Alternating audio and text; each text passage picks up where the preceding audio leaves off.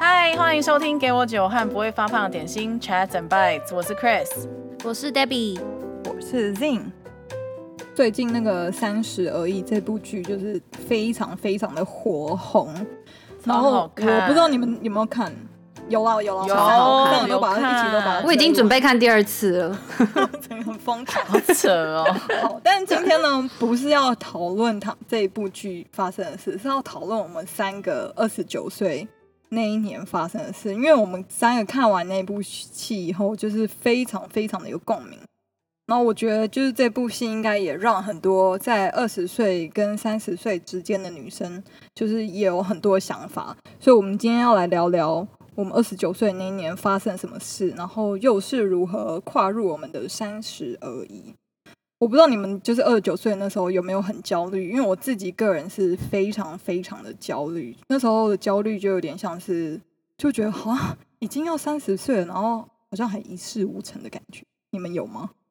怎么大家都觉得自己一事无成？大家都觉得自己，我也是，我二十九岁也是超焦虑的。我就觉得自己好像没什么成就之类的。对，我觉得我完全跟就是三个戏里面的女生完全不一样，因为我觉得三个戏里面女生，她们起码就好像还是。就好像事业有点发展啊，或者是已经就是结婚生子稳定下来，但是我自己二十九岁的是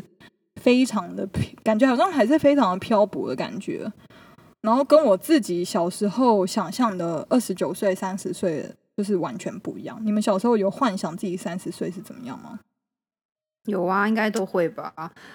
对啊，我小时候就觉得说，哈，我三十岁，就因为小时候就觉得哇，三十岁好像就是一个成熟的大人的。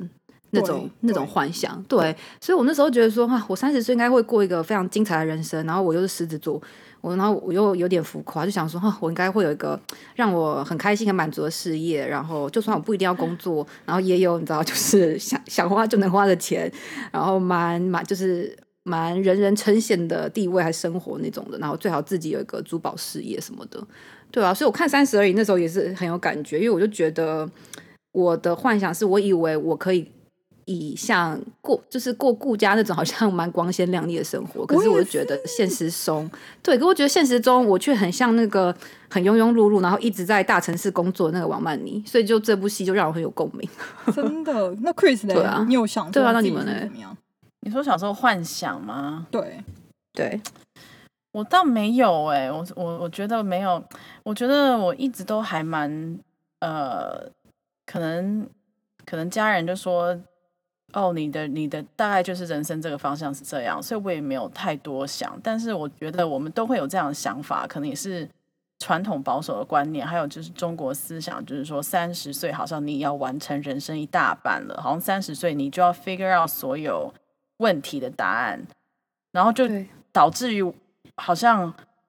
二十岁每个人都在说哦，好，三十岁就是一个 deadline，我要交考卷了这样子。然后我觉得十五六岁就出国读书，对我观念当然有有一些影响，一些西方观念，西西方的观西方西方的观念 有稍微让这个这个呃怎么说这个框框稍微他的脚没有这么锐一点，所以三十岁嗯，嗯我没有一种我我的回忆不是焦虑，嗯、对，所以这可能是比较比较。不一样不一样的地方，嗯，跟我们蛮不同的。我自己 是因为我是就是在台湾念书，念到大学毕业才出国。然后我那时候小时候的我，想象我三十岁一定就是可能结婚生子，然后有两个小孩那一种。然后我就是那种幻想初恋就结婚，然后就哇，那你想说要很早婚呢？对对，因为我就觉得说早婚哦，我就初恋就会结婚啊什么的。然后就完全不是那样子，三十岁就是还单身，然后甚至没有一个就是正常稳定在发展的恋情。我先讲我自己二十岁那年真实发生什么事哈，然后我幻想就是已经就破灭了嘛，就是完全没有任何结婚生子的迹象。然后那时候是工作算稳定，那时候就是唯一好像可以给我依靠，就是我来纽约大概五年的时间，然后工作。有算达到我的目标，我成为就是在一个大算我就是觉得好像不错的公司，然后有升到设计师的职位，然后也是我喜欢的工作内容，所以我觉得那方面算是我喜欢的。可是我自己还是觉得有点不满足，就觉得哦，一个工作做五年，然后我也算是。达到我当初来纽约的时候目标，已经成为设计师了。然后我也没有觉得好像我幻想一定要升成为设计总监啊，或者什么，我就是没有那种幻想。然后另外一方面，除了工作以外，我的感情就是一事无成，我就是没有任何，就是没有遇到一个任何可以让我依靠的人。然后那时候在纽约已经五年了，然后我已经我觉得我已经试过任何的方式，我就是我就是用很多 dating app，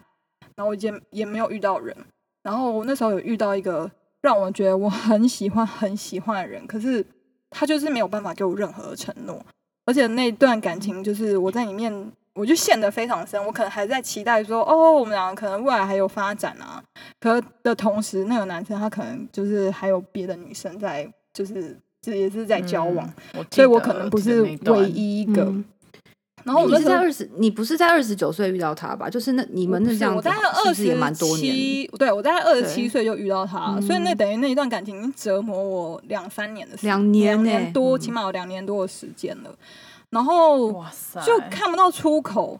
就那个看不到出口，那个感觉让我非常的焦虑。然后的与此同时，我觉得这段恋情就是让我就是觉得跟他相处的时候非常快乐。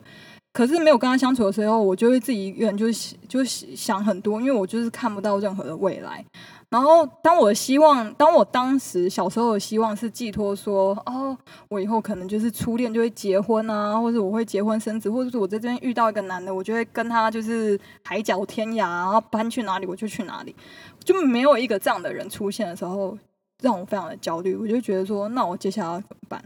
我要放下这段感情吗？我要放下这段工作吗？我要离开这个城市吗？我觉得那时候甚至就是该不该待在纽约，我自己都不晓得。然后我的家人就是都是在都在台湾，然后他们也觉得说，哦，你就是在这边工作这么辛苦的话，你就回来啊什么的。可是我那时候就还是有点不甘心，我就觉得我好像没有拼到一个什么地步，我不想要去这样回家的那种感觉。嗯，所以我那一年就是对我来说是非常非常的纠结。所以我当时在看这部戏的时候，我还蛮记得你当时这样子的。对，我就就是常我们出来的时候，你都就是有点闷闷，就是很闷闷不乐这样子。对，然后我就是觉得好像搞不清我自己在干嘛，然后也不知道说自己做的事是不是对的，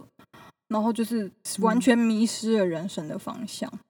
对，我觉得那个感情影响你蛮多的，因为除了感情之外，我因为那个时候我们是共事嘛，嗯，就是 Zing 跟我那个时候有一段时间，其实我们是在同一家公司上班的，对，我们是同事。其实那个时候的低潮，对对对，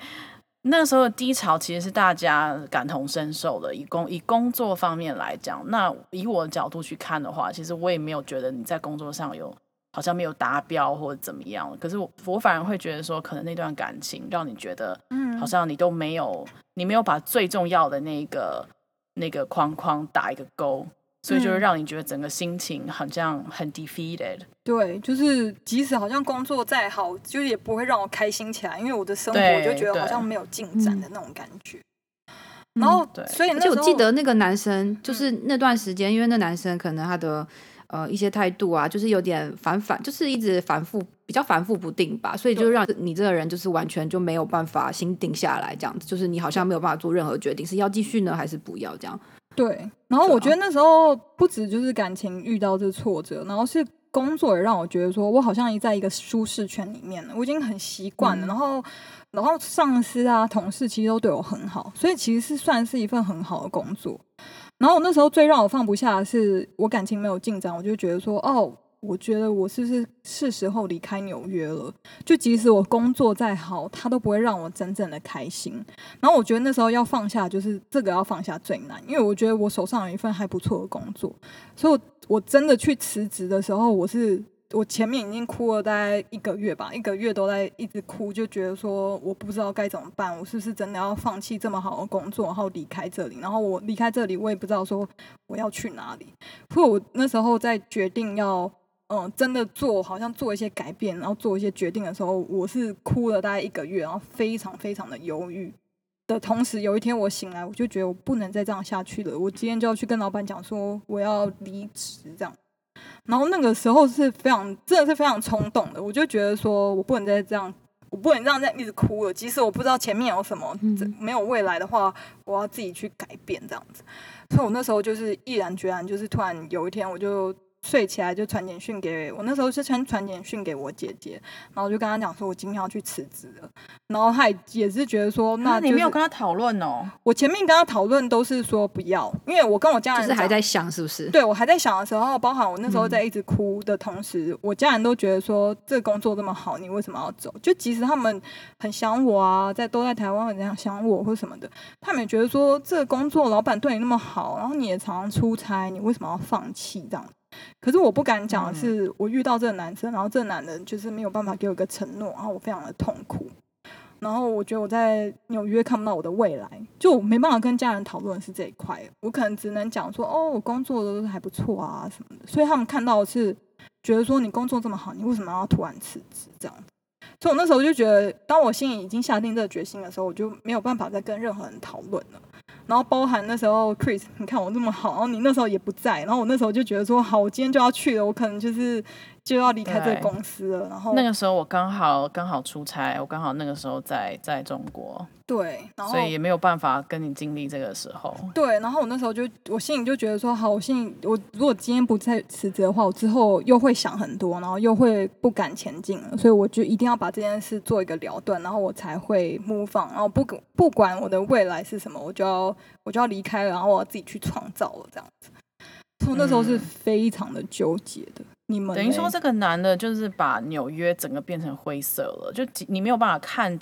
，you can't look past，就是说，如果不是这个人，有没有这纽约有没有可能再变成晴天？就是你已经甚至没有办法去这样想象吗？嗯，我觉得那时候应该就是，我觉得我好像快乐跟哀伤都就都是他在主宰我这个情绪，嗯，就是快乐的时候是真的很快乐，嗯，所以就是当就是很很。忧郁的时候就变得真的很忧郁，然后我就觉得说我自己已经有点快气笑，我自己不能再上下去了。对，就你的情绪感觉就是完全受他摆动这样子，就是他今天突然对你很好，然后突然呃想要跟你在一起，然后你就会很开心。这样我很记得那个时候，对，对然后你可能也会很期待说哦，他会不会传简讯给你，会不会找你干嘛的？然后没有，你就会很就会很失落。对啊，那个时候我们都对啊，我们。都看了，其实蛮心疼的。我觉得对，其实那时候是，其实我自己也觉得说，我不能再这样下去了。然后，然后我就也是立刻就是跟这男人讲说，我要离开了，这样子。我就没办法跟任何人在讨论这件事。我就觉得说，我心里就觉得说，我要 move on 了，我要做一个改变，这样。然后，我觉得那个最大的改变就是我辞职，我就放弃我。第一份手上就是等于我人生的第一份工作，然后算是建立的还不错五年的工作经验。然后我觉得最难就是要放下这个，因为我觉得那个算是我人生当中唯一的成就了，我只能这样说。然后我要放下这个工作，然后离开这个城市。然后对于纽约，我也是非常非常多的舍不得的，就是纽约它真的是。让人家又爱又恨的城市，真的。你们两个现在还在那里，所以我又臭又爱又恨。对，所以我觉得你们俩应该可以说更多，比我就是对纽约的想法。但当时的我二十九岁，我在纽约一个人在纽约让这么大的城市打拼，我那时候就是真的只有朋友，然后就有这个工作，然后我就觉得哦，要放下这样子离开，我觉得对我来说就是非常大的一个转变。对，可是我觉得讲到这里，我、嗯、想说你那个时候是二十九岁。如果说你那个时候是，比如说二十三、二十四，你遇到这个人，嗯，或许你不会有同样的心境。哎，我觉得可能这种好像你逼着自己要在这个关卡之前找到这个人，这个期待跟这个既定的出发点，我觉得可能也是也是把你逼到一个绝境了。如果你今天是一个不同的不同的岁数遇到这个关系，你觉得你会做不一样的决定吗？我觉得。就是就像你讲的，三十岁那时候，在二十九岁的时候，你就会觉得说，好像三十岁就一定要怎么样。然后包含我小时候对自己的幻想，你觉得哦，我三十岁一定要达到某种成就，就尤其是感情上的成就。然后我什么都没有，所以那时候认知到这一点是非常可怕的一件事。然后还有包含觉得说，哦，时我的时间不够了。可是你你永远不知道说是什么在追赶你。可是你就会觉得说，好像三十岁一定要达成某种目标还是什么。我觉得这也促使我去改变，所以我现在看我是觉得是是好的。可是当我在二十九岁的时候，就是还看不清楚那么多事情。对啊，就通常你在当下的时候，尤其是二十九岁，我觉得大部分人其实就像 Chris 刚刚讲的，就是可能亚洲的观念会比较有一个好像时间的界定，就觉得哦，你好像到了某个时候，你该做什么事这样子。嗯、然后我跟自己可能家里可能也比较传统，然后也比较晚出国吧，嗯、所以这方面我们给自己的压力，就是那是心理的压力，就蛮大的，就觉得、哦、好像自己没有做到什么，自己就好像很糟糕，就会很自责这样子。对，然后在你这自责下。然后觉得就好像否定自己之下，你就会就是会想要寻求一些改变。其就算你不知道，就是那个是好还是坏这样子。我记得我那时候，嗯、我觉得，呃，反而我印象比较深刻的是工作吧。我觉得可能成长的环境，然后家人给我的教育的环境，是觉得就我工作可能是一个女生最大的保障。然后我记得二十九岁的时候。就像刚刚说的那个公司的状况不是很好，但是大家都对我们很好，然后老板甚至在呃经济不是很景气的情况下，还给我加薪加一点点，也就是表示说他们希望我可以继续留下来，因为那个时候好多人都出走了，好多人都去找其他公司啊，或者是有些人就离开或者回去他们自己家了，然后那时候我刚好又卡在。Visa 非常不确定的那个时候，对于这方面的焦虑，我是我是蛮清楚的记得。然后那个时候也卡在一个那个 title 跟我薪水其实还是不 match。然后那个时候我也就开始找一些面试的机会，呃，也很也很遗憾，那个时候他没有办法给我绿卡，我就是卡在一个超级无敌尴尬，就想走走不了，有点被卡住的那种感觉。我觉得那时候是是蛮难熬的那段时间。嗯，所以你也算是有一寻求一些改变，因为你也去外面找工作啊，对啊，然后也要求加薪啊，或者是你的签证上面也有有一些转变这样子。对对对，嗯。可是那个时候结论就是我还还是继续待下来了。可是，嗯，所有的安排都是最好的安排。现在回去想，其实我觉得还好，那个时候我还留在这边，然后公司之后很幸运的也慢慢步上比较比较 OK 的轨道。然后也就加薪了，然后我现在也在等绿卡，所以，you know everything happens for a reason。可是，you know 那那段时间，每一段时间，每个人生的阶段，其实都是一个 lesson。就是说，当你在最辛苦的时候，你一定要问自己说，OK，这堂课到底要教我什么？所以那段时间，我就是自己思考蛮多的，在一个动不了的情况下，动不了，as then，薪水没有升，一切都还处于一样情况下，你怎怎么样可以？沉下心来，我现在就是在修炼。嗯，真的，我觉得好像就是你要告诉自己，然后要放过自己，这个很难。是对啊，对啊，对啊。那 Debbie 那时候是怎么样？嗯，我觉得我好，就像我刚刚讲，我觉得我跟自己蛮像的，就是我二十九岁的时候也是处于在一个非常焦虑的阶段，我就觉得自己真的是没有什么成就，没有什么失败。然后我觉得我是一个。呃，工作上面非常冲的人了，然后我也其实都有完成，然后也当上我以前梦想的工作，就是那个时候也是在一个很大的呃时尚品牌，然后当在里面当采购，然后薪水啊各方面也都很好，然后也可以常去欧洲出差啊玩这样子，就其实。我其实那几年下来，其实是每年都有达到自己设的目标。可是很奇怪，就在二八二九那个时候，我就每天都很不开心，然后很焦躁，然后觉得觉得很孤单。其实，嗯，对。然后我有时候会觉得说，哈，难道我这生就就这样了吗？就是好像。对，就觉得说哦，做对，就做一个好像有看起来蛮光鲜，可是其实内心非常没有成就感的工作，然后要假装很坚强，在在纽约生活下去。嗯、可是我常常走在路上，尤其是因为我都走路去上班，然后在那个呃 Midtown 第五大道那边，我每次走在那边，然后看到很多呃可能金融界的人在那个 Park Avenue 上面，或者第五大道那些要去那些品牌公司上班的人，我就觉得说，就是这些人是不是其实也跟我一样，就是。过得好像一个空壳的感觉，然后我就觉得我那时候变成我自己小时候很讨厌的那种大人，其实就是看起来好像就是很平凡，把自己的生活过得过得很空这样。所以我那时候其实常常在家里，其实蛮常在家里哭，然后就觉得很无助。嗯，非常的易怒，然后也就是很不爽。对，然后在那时期，其实我身体有出一点状况，我那时候就有呃很严重的肠躁症跟喉球症。我不知道大家有没有听过喉球症？喉球症其实就是呃有人就有一些人是因为胃食道逆流引起的，可是更多它是因为心压力跟情绪引起的，它就是会让你的喉咙一直觉得有个东西卡住。就是很像，就是你好像没有办法，有点难吞咽的那种感觉。然后尤其是当你在呃吃东西还要躺下的时候，你会一直很卡。所以我其实呃二八二九那个时候，我我这个问题还蛮严重的。然后就是会让真的会让我的心情就是很差这样子。然后那时候就不知道怎么办，所以我就是会一直算命，就很希望说哦有个人可以给我答案啊什么的。嗯、然后那时候其实发生一件。蛮蛮蛮影响我的事情，因为那时候我就太想要脱离这种生活了。然后其实大家都知道，因为我在工作上面就是就是蛮蛮冲的，是行动派这样。嗯，所以公司就那时候有个机会，然后我可以去呃上海分公司。然后我就觉得说，嗯，我在纽约那时候已经待也七年了，就非常腻，然后很卡这样。我就觉得哦，我很想离开美国，然后我想要到另外一个大城市看看。然后感觉我可以呃做更多事情，看自己可以做到什么极限，然后可能可以过那种我三嗯、呃、理想中三十岁那种很很光鲜的生活。嗯、然后主要也是因为我蛮想要回亚洲生活的，对吧、啊？嗯、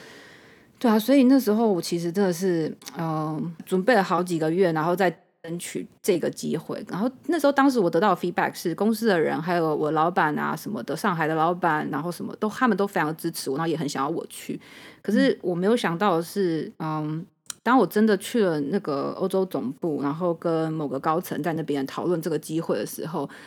就是整个是整个过程是跟我完全想的不一样的。就他们给我的答案呢，就是变得很奇怪，就是变得很负面这样子，然后完全感受不到他们原来对我的那种支持。然后不管是薪水啊，package。就是跟完全讲之前讲的都不同了，然后甚至在那个过程中，好像有点试图想要我讲出可能上海一些同事比较负面的话，好像让我感觉是好像我要可能呃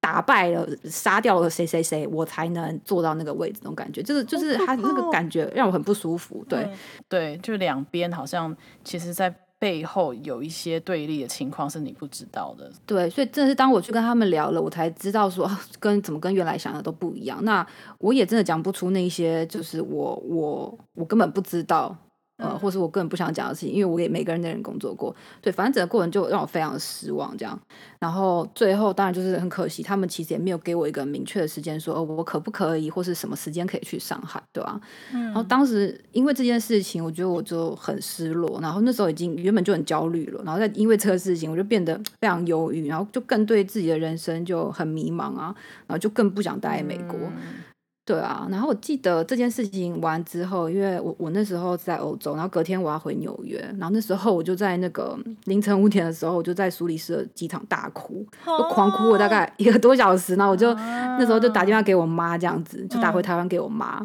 嗯，对啊，然后就觉得说哦，自己真的很一无是处，这个事情其实影响我蛮深的，因为我觉得我真的付出了很多努力，然后可是怎么还是。一事无成的那种感觉，真的，我二十九岁长也是，就是那一年都一直感觉我一事无成，就即使好像手上有一个还不错的工作，可是对，就是而且如果很你跟其他同事讲或者同朋友讲，人家都说你，我觉得没有人会了解，对，他们觉得说你这样很好，你还在不满足什么？对对，然后你就会觉得说自己这忧郁是在干嘛，然后还会就像你就是只能哭，然后也不知道该怎么办的那种心情，对，真的就是一个无助这样子。对，就真的就是无助。然后我真的就觉得，我后来真的是一直要到我现在三岁了，我现在再回头看，嗯、我心情就是现在完全就是已经很平平和平复了。可是当时的我们就是二十九岁，就是一定会经历这些好像很波涛汹涌，然后很挣扎的时候。嗯，对啊，我觉得现在讲起来我都好替以前你们，嗯、我我我我就是大家。心疼，我就觉得说，回头看，每个人都是很棒的女生，每个人都做得很好。到底是哪个要命的规定，就让我们觉得说自己一事无成？而且，尤其是在这个二十九的关卡，就是我觉得，我觉得这某方面是我们自己对要求太高了。其实真的是我们不放过我们自己。我觉得也有是社会的价值观，就是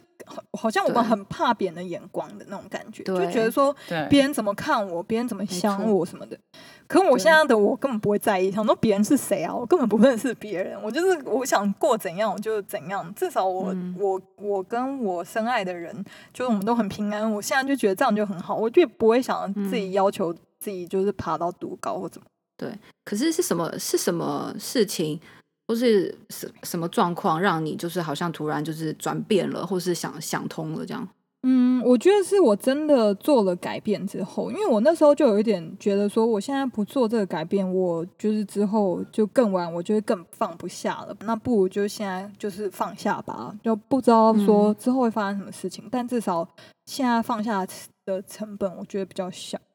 然后我那时候就是真的去辞职之后，老板也问我说：“你确定吗？”就是他也稍微就是好像挽留我这样子。我那时候是不止辞职，我连就是离开纽约这个决定我都做好了。我就说我要离开纽约，然后搬到西岸，然后波特兰去。然后那时候因为是我姐姐，就是人在波特兰生活，我跟我姐我们分别都离开家，大概也是五到十年。然后我们那时候都没有住在一起。然后我就觉得我跟家人的连接好少，我一个人在外面打拼的这些时间。就只剩工作了，其他什么都没有。那我就觉得我人生不应该只有这样嘛。我等于那时候就是给了自己人生一个好像 take a break 的感觉，一个 break，真的是一个 break。嗯、然后我就觉得说，好，我就去念书，然后跟我姐，然后家人这样相处一段时间，然后之后看我想要转跑道或者什么，我再决定这样子。嗯、当时的我也没有想到说我之后找工作啊，或者什么，我会不会继续在美国啊，或者我要去哪里啊什么，我没有想那么多。可是后来的人生大概待业了两年吧，那时候我后来也有点也有点惶恐。可是发现现在在看，发现说其实那两年就是老天爷那两年做很多事，对，就老天爷给我的时间，我就是跟又找回了就是跟我家人相处的时间，然后我们两个现在就是感情也超好，然后我也就是换了一个就是我心目中就是觉得我想要去的产业的工作。嗯，然后我自己也就是有建立另外一个 side business，就都是在我放下就是这个工作，然后纽约这个城市跟一段就是五级的这种感情以后，然后我反而搬到一个新的地方，然后我开始我的新的事业，然后我也遇到了现在的就是稳定的感情，所以这个东西真的是，如果我当时没有勇敢跨出那一步的话，我就还会自己陷在那个漩涡里面出不来，真的。对，对，我觉得有时候真的人就是要勇敢，就是跨出这一步。就你只知道说，哦，今天现在这个情况，我已经就是已经已已经不会更好了，我已经撑不下去了。说真的，转变也不一定会比较差。对，因为我那时候后来就是在看这部戏的时候，然后他就在讲说，有时候留在原地就不知道会不会变好，那至少离开就是有一半的机会可以改变，嗯、然后可能会更坏，但也可能会更好。所以，我那时候就觉得说，三十岁我到底有没有这个改变的，就是勇气？因为我觉得我当时在纽约已经是我可以发挥的最好的那个处境，就已经是在顶点了。我觉得我没办法再更好了。然后，所以我就是选择离开，嗯、然后选择去冒这个险。对，嗯，我觉得你很勇敢呢。对啊，我觉得很多人其实就算有这种认知，可是，呃，其实。不一定敢真的跨出去做这一步事情，然后可能到了四五十岁想起来，也不一定会后悔啦，只是可能多少心里会有点遗憾吧。所以我觉得你这样子很勇敢。嗯、对，我觉得，嗯，就是因为我也就是二十九岁的这个，就是虽然带给我很多很多的焦虑，但这个焦虑也促使我去改变，或是做一些就是寻求一些就不一样的机会这样子。嗯、你后你后来像你那个后来那个上海那个机会没有，你还有再去自己去寻找其他的改变吗？嗯，其实因为我就是一直在不断的在呃有找其他的机会这样子，可是真的带给我一些转变是，嗯，嗯，在我那次呃跟那个上海那些 team 聊完之后，在那几个月之后，我又去了。呃，瑞士开会这样子，然后那呃那那十天，我每天都跟一大群跟我比较好的欧洲同事在一起，然后其实大家也也没在干嘛，就什么聊一些什么生活啊、感情的东西。可可是我真的觉得那几天就是算是影响我很大，因为嗯呃那几天除了睡觉以外，其他时间大概其他时间大概十八个小时吧，都相处在一起。然后我真的跟他们相处在一起之后，我就发现说，嗯，他们每一个人都非常专注在自己身上。然后这些人，我相信、嗯、对他们绝对会有很多。多烦恼跟压力跟，跟跟每个普通人一样。可是我就是很很真实的在他们身上感受到什么叫做 focus 在呃值得让你在意的事情上面。嗯、对他们就是那种。对他们就是那种不，就至少我那些朋友、那些同事，他们不太容易受外界干扰，然后他们也不会多去评论，或是多想跟自己不太相关的事情，然后就是就是尽量尊重这样，然后他们都在他们能力范围还有该做的事情把它做到最好，然后我觉得这个就是我一直以来最最没有做到的，然后那我真的觉得他们给我的那个感觉就是呃平静跟从容。对，然后就突然那十天，然后我的心就是变得很安心，然后很有安全感这样子，对啊。然后在那十天之后，就出差完后，其实我自己又呃去了伦敦几天，然后在呃一个因缘际会下，我就去了一个呃平常蛮难进，可是就。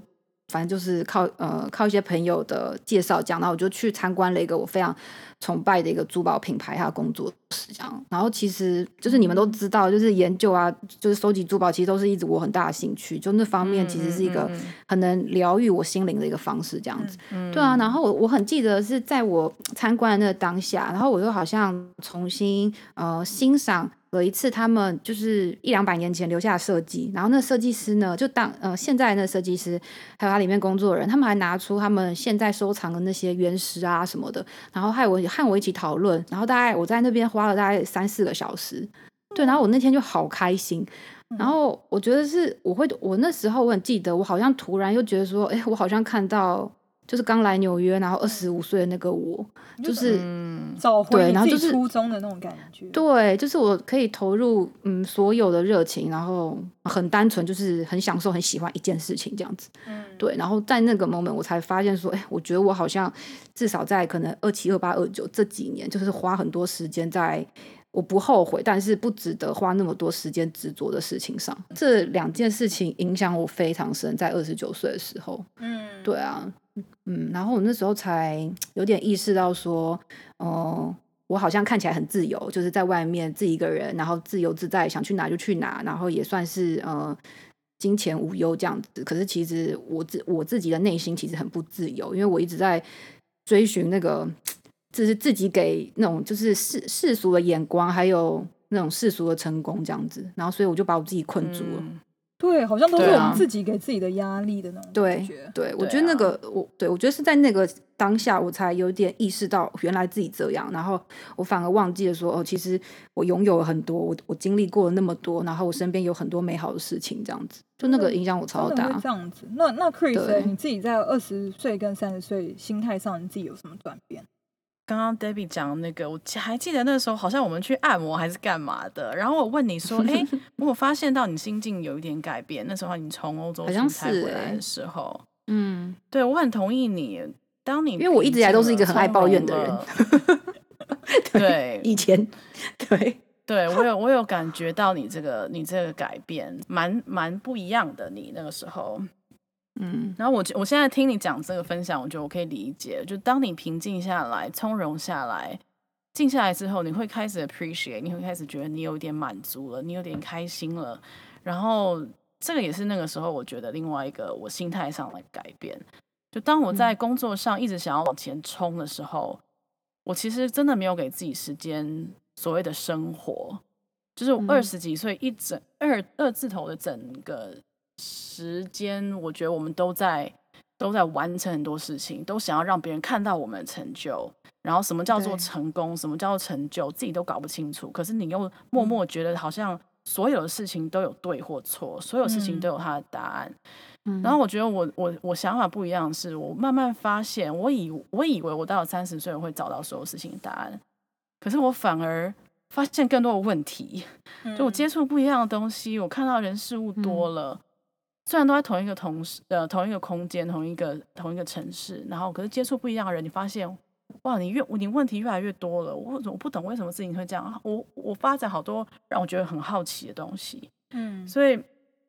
我也就静下心来，因为那个时候工作也蛮挫折的，老天要我等，然后这些事情是我没有办法控制的，所以我就告诉自己，那不然就生活吧，那不然就找事情做吧。嗯然后那个时候，其实我也那个时候其实真的宽广自己视野蛮多的，我就试着去接触我从来没有接触的人，看没有看过的展，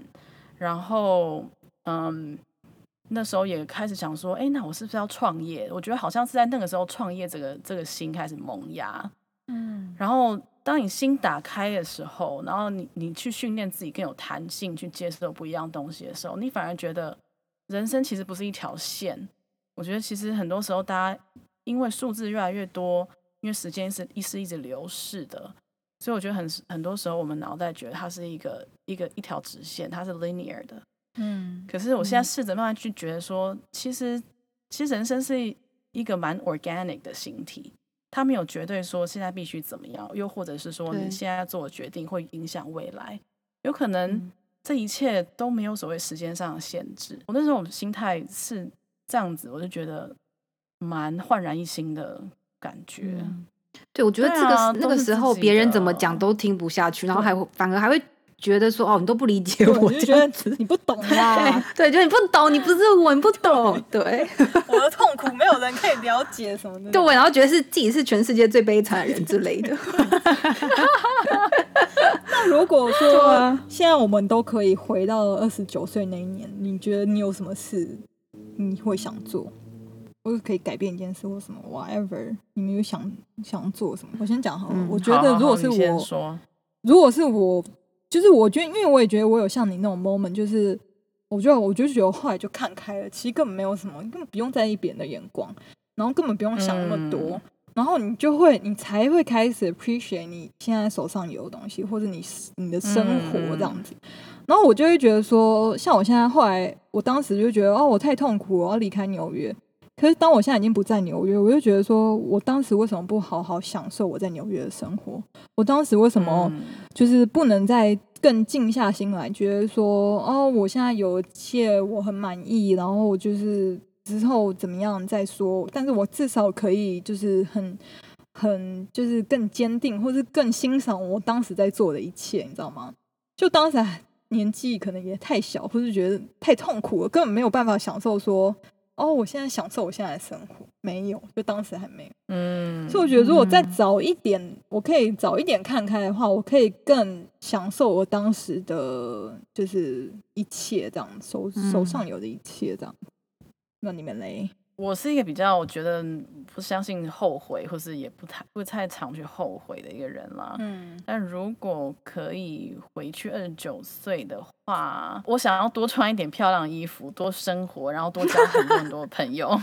因为我觉得那个时候就是觉得说事业是 priority，你一定要先在事业上达到一个标，你才能够去享受生活，你才可以跟朋友 hang out，你才可以打扮自己，然后去不同的 event。我觉得这那个时候不知道是什么样的观念呢？我觉得当当那个时候还有一点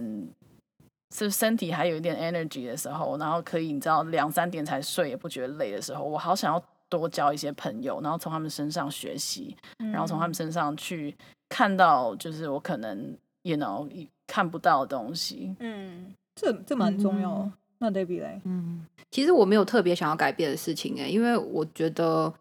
我在那个时候已经做了太多事情了。对，嗯、就是就反而可以希望可以少做一点，会不会？没有没有，其实我也不希望说我少做，因为我觉得如果我没有经历过那些事情的话，我就不会有这些。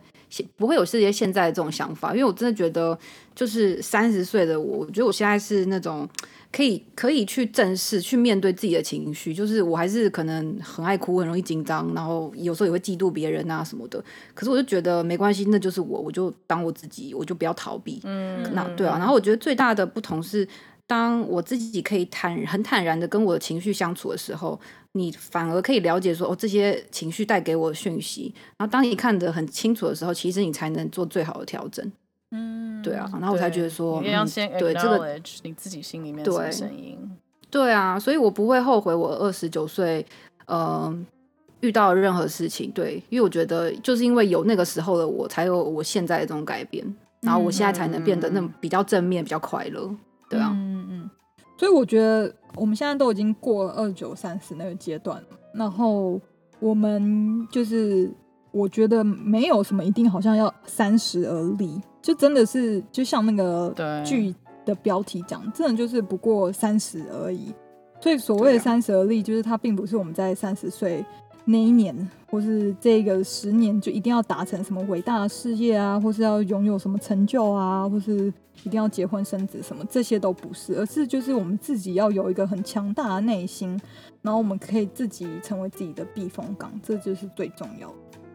嗯，对，没错，没错，所以就是希望大家也可以早日看开嘛，早日变成一个很早日找到自己，对，对。找到自己，然后很从容优雅的生活，真的，每一年都是最好的那一年，对对，不要因为数字而觉得说这是一件衣服，你该该怎么穿，